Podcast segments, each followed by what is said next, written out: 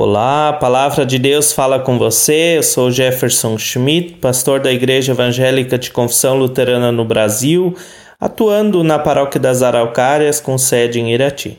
O texto para este momento de reflexão é Colossenses capítulo 3, versículo 16. Que a mensagem de Cristo, com toda a sua riqueza, viva no coração de vocês. Ensinem e instruam uns aos outros com toda a sabedoria. O apóstolo Paulo clama para que a mensagem de Cristo viva nos corações dos irmãos e irmãs que se encontram em Colossos. O apóstolo parece falar com propriedade. Ele sabe da importância de ter a mensagem de Cristo no coração. Ele mesmo foi transformado por essa mensagem. De assassino, ele se transformou em apóstolo.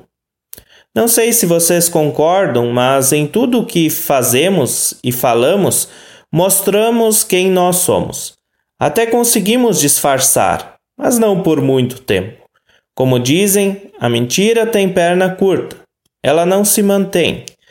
Por isso, os nossos pensamentos, a nossa maneira de trabalhar, o que fazemos em nosso tempo de lazer, tudo isso vai mostrar quem nós realmente somos. Tudo isso vai também dizer se somos bons representantes de Cristo ou se somos discípulos e discípulas negligentes com a sua mensagem. Paulo vai além. Mais do que ter a mensagem no coração, nós precisamos ensinar, instruir essa mensagem, mas com sabedoria.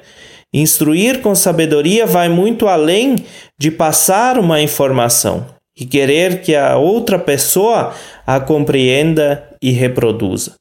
Preciso, na verdade, viver essa mensagem com o coração, para que as pessoas a realmente a compreendam e a queiram viver também. Oremos.